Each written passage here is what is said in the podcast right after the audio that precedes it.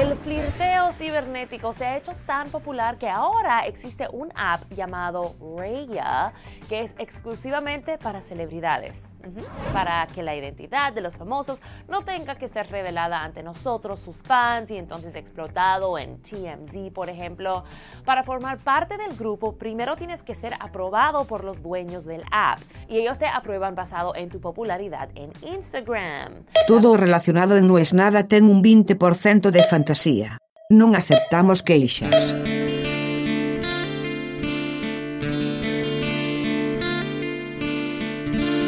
El motivo es uno solo. Uno puede disfrazarlo, puede mentir, puede poner de excusa, incluso a uno mismo se puede mentir. Pero el motivo es uno solo. No hay que cometer el error de hablar ni en broma acerca de los permitidos en la pareja. A menos que de verdad estés en esa y de verdad lo vayas a hacer, todo ese chiste de yo a tal y vos a tal siempre termina mal. De hecho, yo ya había metido la pata una vez. En realidad, nunca imaginé que eso era meter la pata. Cuando recién estaba de novio, un día aparece en la tele Elizabeth Harley y yo digo, oh, ¿cómo le doy? Eso originó que mi novia de ese entonces se pusiera a llorar. Yo dije, pero... es decir, no, porque vos entonces, ¿qué? ¿Preferirías a ella? Yo no preferiría a nadie, no sé, la vivo, me decís, ¿le das? Sí, le doy. Sí, pero yo no te dije si le das. No, bueno, la parte de le das fue una pregunta mía. Que eso a la vez es una cosa como muy machirula y muy bobo, de a esta le doy, a esta le doy. Pará, hay que ver qué opina ella, ¿no? Pero bueno, eso a mí me sorprendió, porque eso como... Nunca yo me imaginé que vos por decir de una estrella de Hollywood a esta le doy, tu novia se podía poner a llorar. Pasó el tiempo, yo ya en pareja. Un día viendo la tele, aparece una sexóloga, muy simpática, muy bonita, de otro país. Y yo empiezo a decir, ¿sabes qué? Yo creo que esta me gusta, esta sí, qué sé yo, y con esta sí. ¿Sabes qué? Sí, te debe volver loco, sí. ¿Sabes que me animaría, sí, qué sé yo? Todo este chiste era diciendo todo esto justamente por la distancia. Tiempo después, no va que trabajo en un lugar donde me cruzo esta persona todos los días. Y claro, yo y mi pareja lo sabíamos. Por supuesto que nunca pasó absolutamente nada.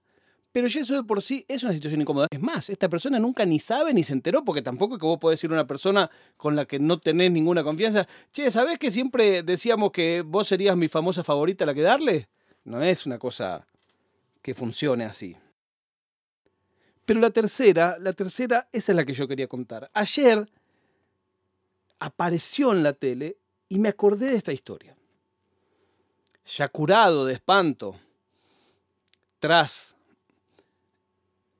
esta situación de nombrar a una persona, total no te la vas a cruzar nunca en la vida, y pasar a cruzártela todos los días, años después, cada vez que yo veía a Sarah Silverman en la tele, o en internet puntualmente, decía, ¿cómo me gusta Sarah Silverman? Y hacíamos siempre ese, ese chiste, y siempre yo se lo decía a mi mujer, ¿y cómo me gusta Sarah Silverman? Y a ella sí me dejás, y mi mujer siempre me decía, no, dale, en serio, no, no, no, pero mirá qué linda que es Sarah Silverman, y lo graciosa que es, y lo simpática que es, no. Bueno, siguió durante mucho tiempo esa broma. Era imposible que yo la cruzara. No había chance ninguna. Está hablando la misma persona que una vez entrevistó a Britney Spears y en la nota le dijo, vos no podés beber alcohol. Y ella dijo, sí puedo. Porque era, tenía creo que 19, 18. Y le digo, no, pero acá en este estado no se puede. Sí, sí puedo. Y bueno, pero no podrías. Me dijo, sí, puedo salir con vos incluso. Estamos hablando con esa persona que terminó la nota, dijo, chao, gracias, y se fue. Porque ya estaba de novio.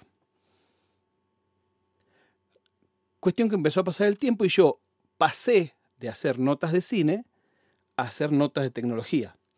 En Versus hacía muchas entrevistas, lo que se llaman junket, que vos vas y te sientan con la celebridad y lo entrevistás por una película. Algún día tenemos que hablar de eso porque es un mundo hermoso. Ya todo eso se hace por internet, no existe más. En esa época te llevaban en business a Los Ángeles, te hospedaban en el Four Seasons y entrevistabas al tipo el otro día, o en Nueva York, en el Trump Tower. Cuestión que yo viajaba mucho por nota de tecnología, convenciones de tecnología, y un día de Disney me dicen, che, hay una película que es muy para hiperconectados, hiperconectados es un programa de tecnología que yo hacía, que se llama Rompelo Ralph, Wreck It Ralph, o Ralph el Destructor, de acuerdo a donde, el mercado en el que estén. Y, y nos gustaría que, que hagan algo con la película. Uy, genial. Mira, les conseguimos una nota exclusiva. ¿Sí? ¿Con quién? Con Sarah Silverman. ¿Cómo? Sí, porque Sarah Silverman le hace la voz a uno de los personajes. Y yo me quedé como helado. Y ahí dije, ¿qué onda? Entonces vuelvo a mi casa y le digo a mi mujer, ¿sabes que nos ofrecieron una nota con Sarah Silverman? Pero yo estoy muy cansado de viajar tanto. Así que creo que le voy a decir que vaya a Tomás. Andá, me dice mi mujer, ¿qué problema hay? ¿Dónde es? En Los Ángeles. Andá, si a vos te encanta ir a Los Ángeles. No, pero mira, estoy muy cansado y esta semana viajé y la otra semana tengo que viajar de nuevo, me voy a Europa. No, no tiene sentido ir corriendo, los Junkets son dos días, entonces llegás, ves la película, entrevistás y te volvés, ¿para qué voy a ir? Bueno, sé como quieras, me dice, pero no hay problema. Y por supuesto, ella y yo sabíamos que no estaba hablando del cansancio, que no estaba hablando de las horas, que no estaba hablando de Los Ángeles. Pero, como yo creo que Sarah Silverman sí me gusta de verdad, no fui. ¿Por qué no fui? Porque supongo que prefiero la frustración de ser cagón, de no haber ido y no conocerla, que la frustración de haber ido, haberla conocido y por supuesto no haber hecho nada, porque soy una persona que está en pareja. Y porque no soy estos jóvenes libertinos que andan por ahí con todo afuera, desafortunadamente. Y no fui. Y le dije a Tomás, mira, me parece que tenés que hacer la nota vos, qué sé yo. Y Tomás, feliz de la vida, fue, la hizo muy bien. Y el cabrón hizo que ella me grabe un saludo. Le dijo que yo estaba enamorado de ella.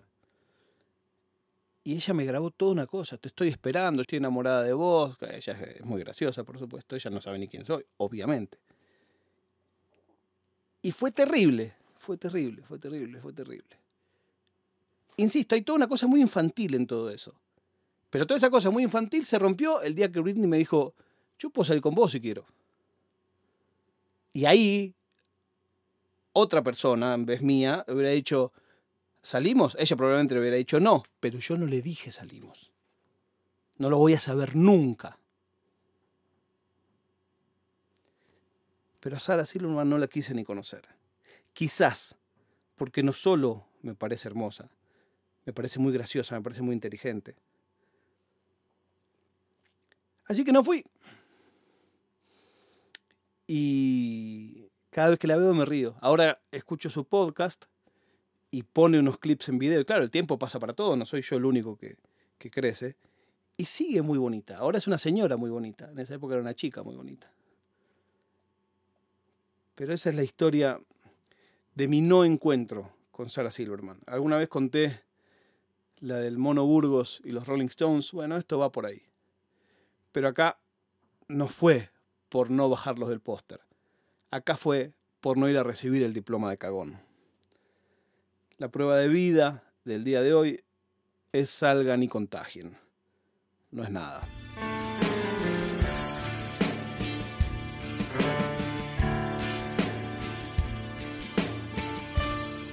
Oficina